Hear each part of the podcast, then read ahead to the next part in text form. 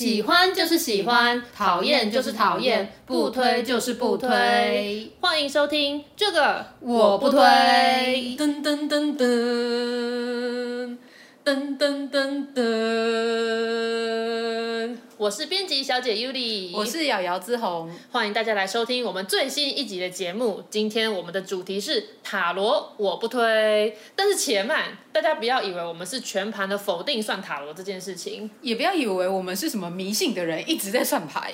对，我们之所以会说塔罗我不推呢，其实是有故事的，且让我娓娓道来。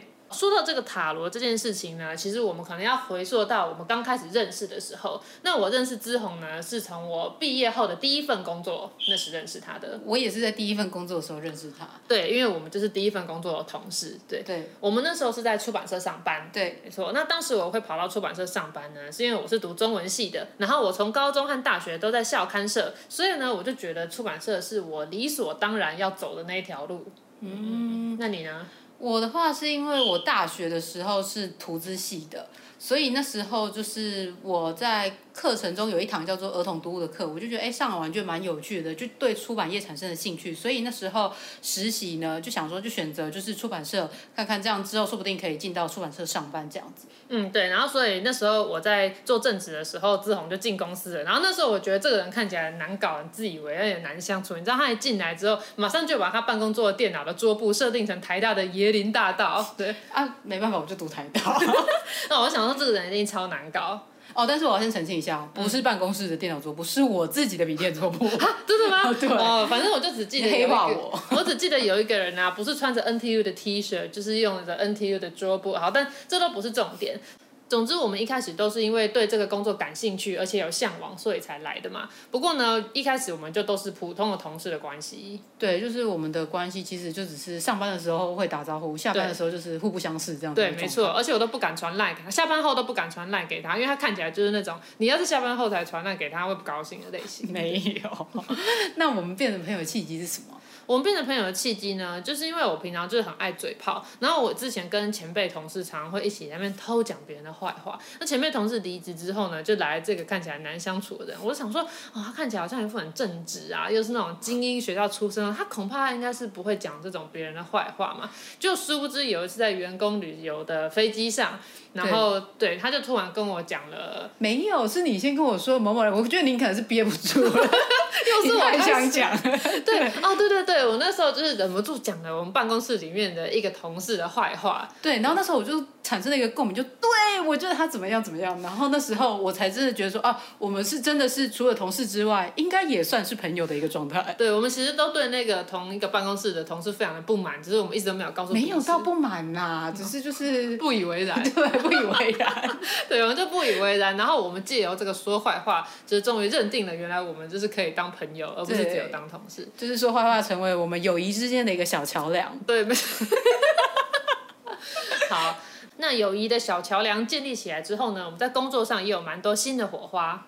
对，而且那时候就是钱老板呢，就是也蛮愿意放手让我们去做一些新的尝试。对，你还记得那时候就是 YouTube 很红嘛，所以我们就来想说要来做 YouTube 频道。我们就是个跟风仔。对，那那时候我们其实安排了一个台语说故事的频道。对，然后那时候钱老板也蛮乐意放手让我们尝试各种东西的。对，因为那时候其实就是开始就是一直很讲究就是数位跟社群，嗯，所以那时候所以我们想说我们要好好经营我们出出版社的一个呃影片的频道这样。对，那我们在做这些的时候，其实都不是用上班时间做，我们都是就是工作结束之后啊，然后用晚上的时间，然后留在公司把这个频道录完。但是好景不长，就是当我们做这份工作已经好一段时间之后，我们其实逐渐的也从一个菜鸟变成对做书和做出版这件事情有一些想法的出版业者、嗯、出版工作者。对，所以呢，我们就逐渐跟钱老板产生一些呃意见不同啊、想法不合的事情。嗯，就开始萌生了。嗯，嗯？不对啊，我记得在这件事情发生之前的一年，你好像就已经有动过离职的念头。我这么早就想离职了、哦 对吧？你还记得那一天是在我们吃尾牙的时候，吃完的时候你就开始在那边一直收包包，然后就说我等一下要去哪间面试。那时候你独自留下我一个人，我的内心十分的惶恐。哦，对耶，我那时候还蛮早就开始寻找面试，而且我很早就开始收东西。对，他超没水准，超没水准，他还把他的东西这样子一个一个分给我，就说哎，这个给你。然后呢，他的柜子就这样子逐步逐步的清空，每天就。少一点，少一点。那那时候我的同事就只有他而已，想可想而知，我当时就只是一个算是一个菜鸟而已，我内心有多么的紧张。对，但没想到我这样清桌清我的桌子，竟然清了一年多，然后都没有离职。对，因为那时候是也没有找到就是比较好的嘛，还是、嗯、对，所以就决定继续做啊。也就是在这个时间，我们做那个台语说故事的节目，没错，好，也算是因祸得福。对，而且我们在那时候，其实我们梦做的很大，嗯、因为呢，那时候我们都很喜欢喝麦香红茶，跟吃一些小零食。对。所以呢，我们就觉得我们用心的做我们的这个呃说故事节目啊，应该会有接到一些业配啊，例如说可能麦香就会找我们业配啊，或者全家找我们业配之类。哦，因为那时候我们很喜欢吃那个呃全家的那个泡芙。哦，对对对对对，而且我们在那个桌上塞的位置都一定会留一个放杯子的，希望让他们知道说这是之后业配可以放的位置。对，没错。好，所以说来说出，其实我们真正开始想要离职，应该是公司开始人事改组的那个时候，因为那时候我们跟前老板理念不合这件事情也好一段时间了，然后然后再加上这个。变革会让我们越来越怀疑，到底要不要继续做这份工作。那之所以会这么迷惘，也是因为前面有说我们两个其实都是因为真正对出版业有喜欢跟向往才进来的嘛。嗯，对，所以其实那时候在想说自己到底要不要离开这件事情，蛮迷惘的。那这时候就要讲到塔罗了。没错。为什么会算塔罗呢？其实呢，你家。你的家应该也不大是相信这一些。对，我家是完全没有宗教信仰的，而且连我的阿公阿妈他们是科学家，所以我们家是几乎就是连拜拜都很少拜的。那你嘞？我家的话是会拜拜，但是我本人不大相信，所以其实我有点 T K 的一个状态，所以其实我也不大相信。嗯、但因为那时候呢，就是我妹，嗯、我妹就是有跑去算塔罗，就是反正她在生活中遇到了一些瓶颈，她跑去算塔罗。嗯、那我就觉得这是一个很有趣的经验，因为我从来没有体验过。嗯、那我就是上班的时候，因为我们已经成为朋友了嘛，所以呢，我就与你分享呢，就是我的我妹那时候去算塔罗的一些。历程这样对啊，那时候上班的时候都在跟我聊天，害我们还被隔壁部门投诉说我们太吵。对，是你吗？我们闹太吵，是你吵吧？好，这不是重点。总之是因为呃，因为我平常身边也没有什么家人朋友会算塔罗，但就是因为志宏跟我讲了塔罗事情，我们就开始想说，那这个离职的事情这么困扰我们，我们是不是可以去试着透过塔罗来就是做这个决定呢？因为会担心说自己做的这个决定是不是正确的一个决定，嗯、所以我们就决定就是把我们的命运交付给塔罗牌这样子。没错。所以我们决定要去问塔罗之后呢，我们就先预约了时间。然后某一天下班之后，你知道平常我们其实都会加班的，对。然后那天因为看老板还没走，我们不好意思走。对，但那天我们就下班时间一到，我们马上就站起来，然后就是咚咚咚，包袱款款就跑出去算塔罗了。对。首先呢，就是在算塔罗之前呢，先跟大家科普一下塔罗的运作形式。嗯，那它呢就是用一个抽卡牌的形式，就是老师会叫你切牌啊，然后抽出几张几张，然后呢去问你的问题。那再进针对你的问题呢去进行追问，然后呢再去抽出其他的牌。就是我们知道这个老师是以这样子的一个形式嘛，所以呢在这样的形式之下呢，大家在算塔罗之前呢，就是要先想好自己的问题，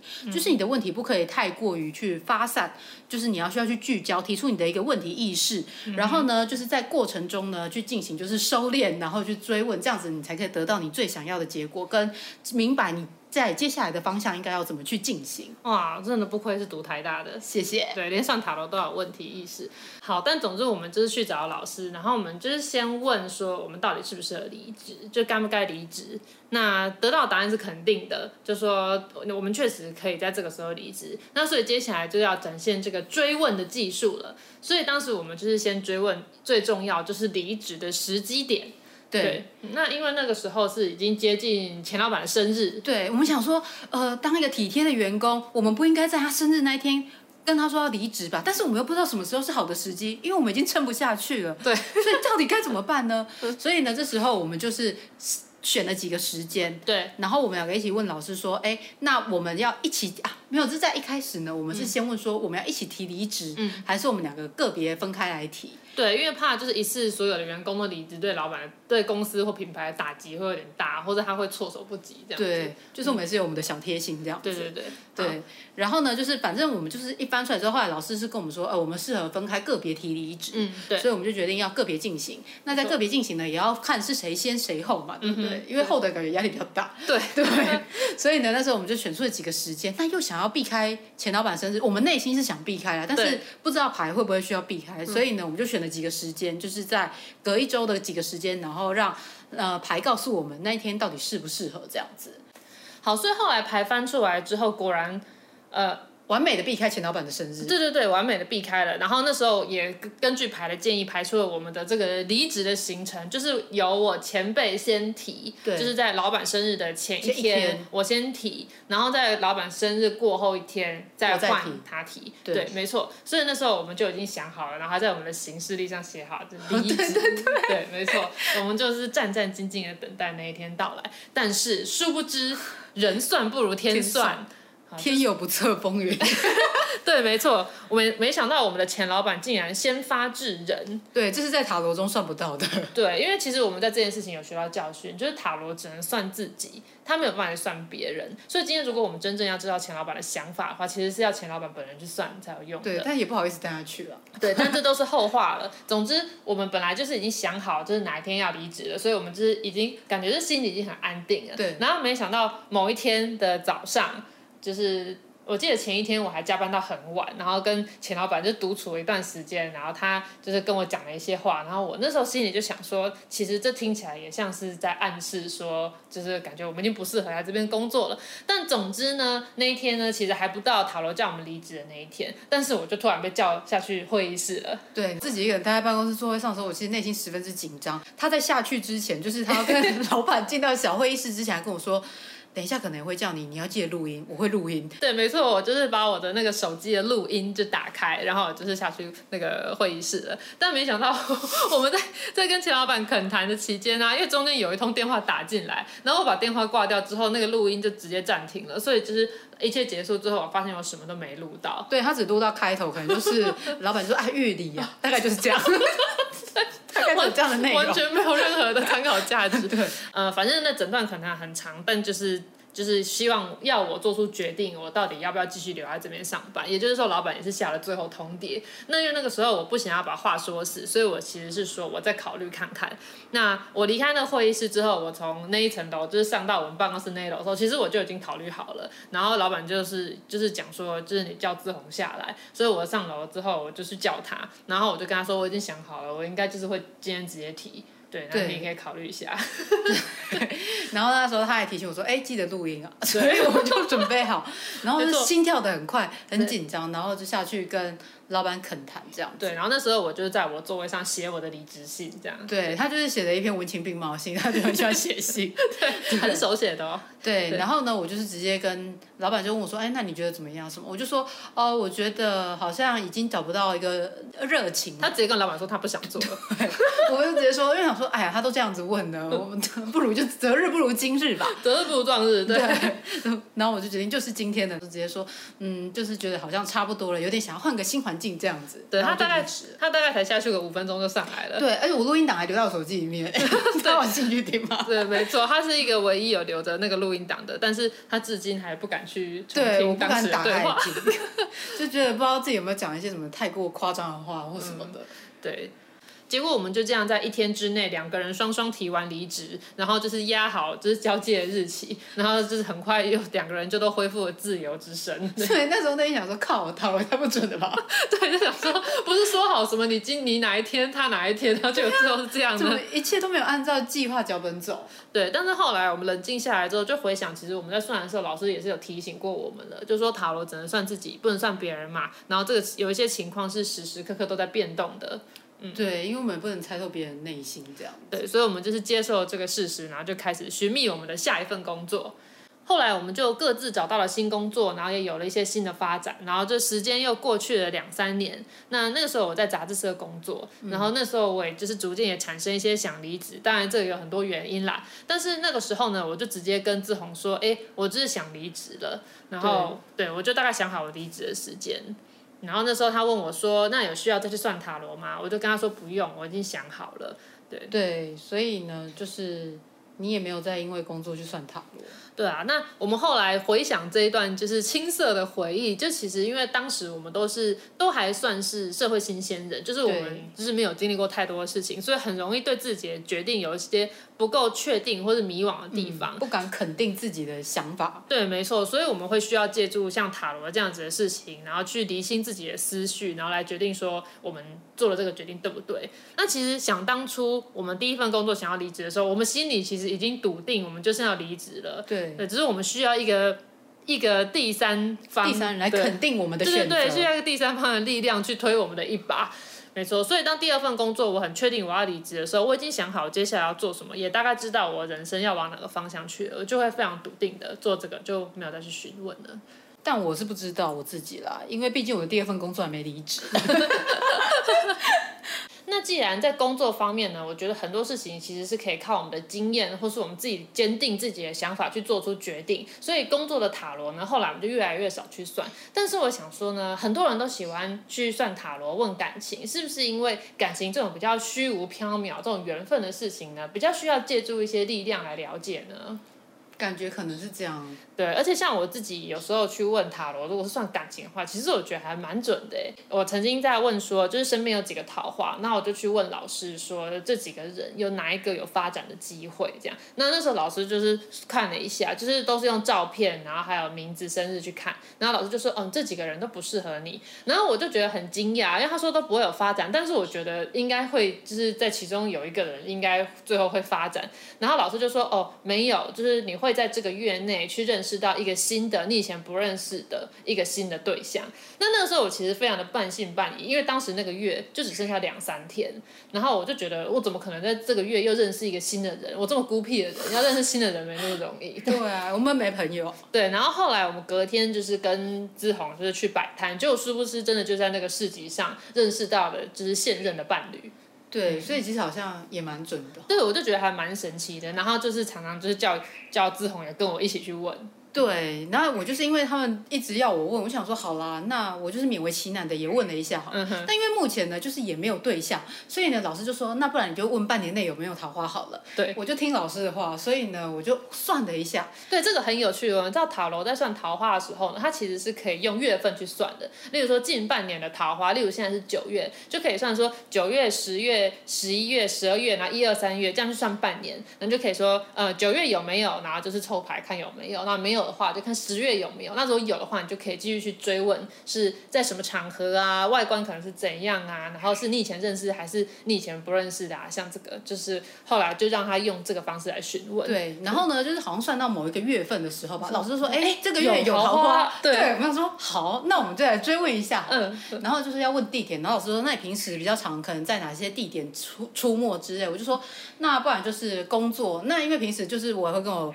前室友一起去那个运动中心运动，所以就是哎运动中心，然后其他地点这样子。哦，所以你的就是生活就只有在这两个地方，是不是？呃，对，因为我没有朋友。OK，好，对，就是公司或者是运动中心。对，不然就家里。Oh. 对，所以呢，就抽老师就说，哎，是在运动中心遇到的。我就想说，哦，是哦，那我就特别留意一下好了。嗯、就是在那一个月份的时候，我就是虽然你就是想不把它放在心上，但是你还是会把老师的话，就是你你还是会在你的脑海中留下一点印象，这样。嗯、然后那个月份。在运动的时候，我就这样，就是认真的稍微看了一下，环顾四周，哎，有一个看起来蛮不错的，对，看到一个帅哥，蛮有眼缘。对对对，那一周呢就这样子结束了。那想说下一周会不会再遇到他呢？就下一周再遇到他的时候，又遇到了。老师说的该不会是真的吧？嗯。但是呢，那时候后来他就是在做一个器材，嗯哼。然后结果他就做一个蛮轻的重量，就比你还要轻就对了。对，不是比我的体重还要轻，是比我做的去重量还要轻这样子。然后那时候我的心就整个就冷掉了。然后我就默默离开到别的地方做运动了。搞不好他在跟你做不同的训练呢？你知道重的跟轻的这个训练方式不是不同吗？是啊，但是我那时候就冷掉，所以就就也没有什么发展。哦，然后对我就不是要相信老师了。对，所以后来你有回去跟老师讲这个事情吗？哦，就是反正就是有一次我们又回去算塔罗，嗯忘忘记是为什么。然后呢，就是去的时候呢，他就跟老师抗议。对，老师说，哎，那你那个什么，上次不是有算那个桃花吗？结果怎么样？我就说没有啊，我自己算一点都不准，根本就没有任何一个。结果呢，哎，老师真的很会说话，他这时候就说，哎，有时候我们桃花不一定就只是什么感情中的一个桃花，也有可能是你在工作上会有贵人出现的一个桃花。对，所以老师就说，说不定你的桃花就是你的贵人。我就想说，嗯，好啦，那我们那阵子工作也没有特别不顺，所以说不定是这样吧，就接受老师的这一个说辞，这样。但我觉得啊，与其说就是算这个桃花不准，不如说因为塔罗是反映你的内心嘛。那其实当时你已经说了你是勉为其难的在算这个感情的桃花运，所以搞不好就是牌知道你其实是不以为然的在问这个问题，所以他就会给你一个不以为然的答案，就是给你看一个帅哥，让你以为有机会，他就根本没有。原来是这样，那下次如果有机会，我再认真一点问好了。对，等你真的想要的时候，你再认真一点问。好啦，那我们就是讲了这么多，也要来做个结论。那我们刚刚一开始有说。就是塔罗我不推，可是看起来你蛮推的。你看感情上你发展的蛮好的。但我觉得所谓的塔罗我不推，是指有些人呢，他对于自己要做决定的事情没有自己的想法，他把这个做决定的责任全部都丢到塔罗老师身上，或者丢到那个牌卡身上。我觉得我不推的是这样子的心态，因为这是你自己的人生，塔罗牌没有办法帮你决定你的人生。所以有些人他去问问题，可是他其实完全搞不清楚自己到底想要什么。像这种情况下，我觉得把责任丢到塔罗身上就是蛮白痴的。对，可是如果你是心里已经有想法，但你需要一个像刚才说的第三方的力量来推你一把，帮助你做决策的话，那我觉得塔罗是一个不错的工具。对，又或者是我觉得有时候可能是塔罗可以帮你找到一些，就是你一开始可能的盲点，对，突破你的盲点，或者是就是给你一个新的一个想法、一个思考的方向，这样子。对，没错，因为像有时候我们在算塔罗的时候，会因此而突然得到一个过去没有想到的新的 idea，然后就是可以让我们有更多的可能。对，所以其实后来我们也跟这个塔罗老师变成一个就是蛮好的朋友关系。对，虽然说后来我们也没有遇到什么人生的关卡，非得去问塔罗不可，但我们还是三不五时会去找他，把他。也没有那么长啊，大概是偶尔啦。对，我们还是偶尔会去找他一下，然后就把他当成咨商师，跟他聊聊我们最近的烦恼啊什么的。对对对，然后就是更坚定一下我们自己的想法，然后再去执行这样子。嗯。说了这么多，我们的结论就是喜欢就是喜欢，讨厌就是讨厌，不推就是不推。想算塔罗就是算塔好，今天的节目就到这边，这个我不推，我们下次见。如果还有下集的话，噔噔噔噔噔噔噔噔。